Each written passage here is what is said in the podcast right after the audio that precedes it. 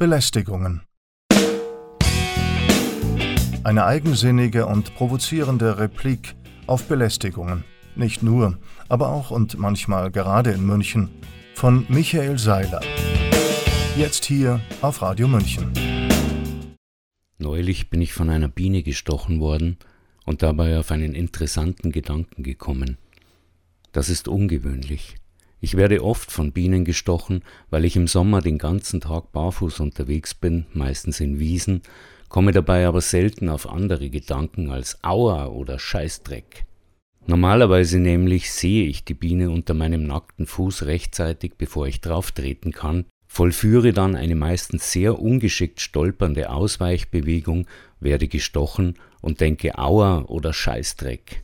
Weil ich aber offenbar eine recht zarte Haut an den Füßen habe, zieht die Biene ihren Stachel wieder raus, fliegt davon und wir sind beide froh, sie wohl mehr als ich, aber ich auch, weil ich nicht gerne irgendwas umbringe. Diesmal blieb der Stachel stecken und die Biene war tot.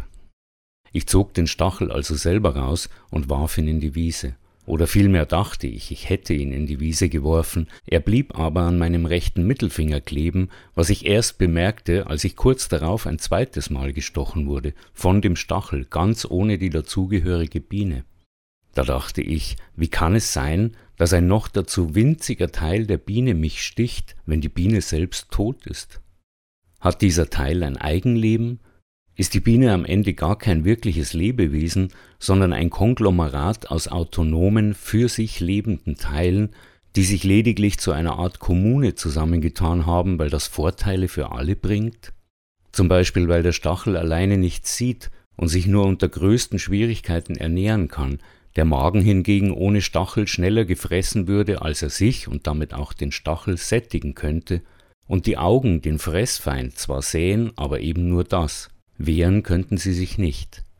Von Fühlern, Zehennägeln und Brusthaaren wollen wir lieber schweigen, da wird die Sache richtig mitleiderregend. Nächster Gedanke. Gilt das Gleiche vielleicht auch für mich? Bin ich ebenfalls bloß eine Art zelluläre Fußballmannschaft, in der zum Beispiel das linke Auge, die Leber und ein beliebiges rotes Blutkörperchen nur deshalb mitspielen, weil sich das Auge ohne seinen Kumpel auf der rechten Seite keine dritte Dimension einbilden kann, weil die Leber ohne Mund kein Bier zum Verarbeiten kriegt und das Blutkörperchen insgesamt recht hilflos ist, zum Beispiel beim Einkaufen im Obstladen? Die Vorstellung, ein rotes Blutkörperchen in die weite Welt hinauszuschicken, erheiterte mich eine Weile.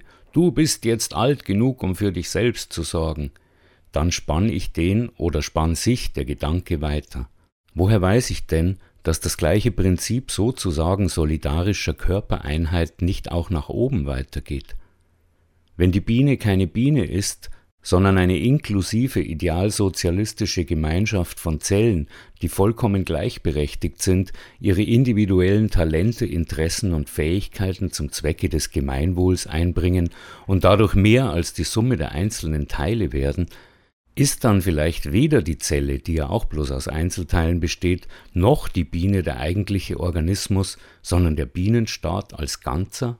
Und gilt das auch für eine CSU-Versammlung im Bierzelt, die aus der Ferne betrachtet ja auch nicht wie eine Ansammlung individueller geistbegabter Menschen wirkt, sondern wie ein einziger humaner Leberkäs mit einem ziemlich lauten Kopf?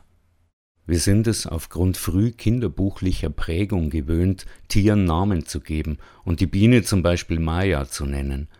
Wäre es vielleicht gescheitert, das ganze Bienenvolk Alfons oder Anneliese oder zwecks Geschlechterneutralität Josef Maria zu nennen? Und was ist dann mit dem Menschen, diesem wandelnden Zellhaufen, der bekanntermaßen auch noch zu einem gewissen Teil, zwei bis drei Kilo, aus angeblich körperfremden Trittbrettfahrern und Symbionten wie Bakterien, Viren, Pilzen und allen möglichen anderen Untermietern besteht und als isoliertes Einzelwesen weder sprechen lernt, mit wem auch, noch irgendwas von der Welt versteht und wohl auch gar nicht lange überlebt? Ist dessen vermeintliche Ich bin der größte Individualität auch nur eine der vielen typisch menschlichen Illusionen und Dummheiten, auf die eine Biene niemals käme, weil sie schlauer ist, weil es sie schon wesentlich länger gibt als uns? Da lauern gefährliche Gedanken, die mir höchst verdächtig sind. Ist nicht die nationalsozialistische Volksgemeinschaft der vielbeschworene Volkskörper, der in letzter Zeit als von wilden Virenhorden und rechten Verschwörungsideologen bedrohte Solidargemeinschaft oder Zivilgesellschaft fröhliche Auferstehung feiert, auch so eine Art Bienenvolk und somit ein zumindest anzustrebendes Ideal von Ordnung, Reinheit, Hygiene und Verteidigungsbereitschaft, ja unbedingtem Kampfwillen, sollen wir ihn Alfons nennen, den deutschen Volk? Nein, irgendwie ganz bestimmt nicht. Da gibt es ja erstens tatsächlich die Idee der Individualität, die einem staats- und parteitreuen Chinesen möglicherweise aus kulturhistorischen Gründen nicht ganz so vertraut ist wie einem Schwabinger Anarchisten, die aber trotzdem nicht durch Leugnen oder stetig aktualisierte Infektionsschutzgesetze aus der Welt zu schaffen ist. Und die Idee oder vielmehr Ideologie von Nationalstaaten hat sich längst als historischer Irrtum erwiesen zumal in ihrer nach dem Ersten Weltkrieg eingeführten, verfeinerten oder eher verwässerten Form auf Grundlage sogenannter Ethnien, die zu einem Jahrhundert von Bürgerkriegen und Völkermorden geführt hat und eigentlich längst vollumfänglich diskreditiert sein sollte, aber irgendwie immer noch nicht auszurotten ist. Die Biene als Staat und als Stachel ist ja auch nur ein Beispiel, das Verfechtern einer angeblichen nationalen Identität sehr zu Pass kommt, was aber ist zum Beispiel mit der Stubenfliege? Bildet die auch Staaten? Eher wohl nicht, obwohl eine tausendköpfige Vollversammlung der grauen Surviecher in einem Schweinestall durchaus diesen Eindruck erwecken mag. Irgendeine Form von Arbeitsteilung, Aufgabenspezifizierung oder auch nur gemeinsamem Streben nach einem gemeinsamen Ziel ist da nicht festzustellen.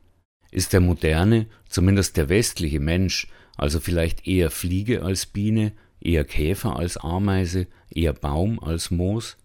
Ist es deshalb von vornherein sinnlos, ihn auf ameisenartiges Verhalten trainieren zu wollen, wie das unsere Herrscher von World Economic Forum bis Gates Stiftung und zurück derzeit auf Teufel komm raus versuchen?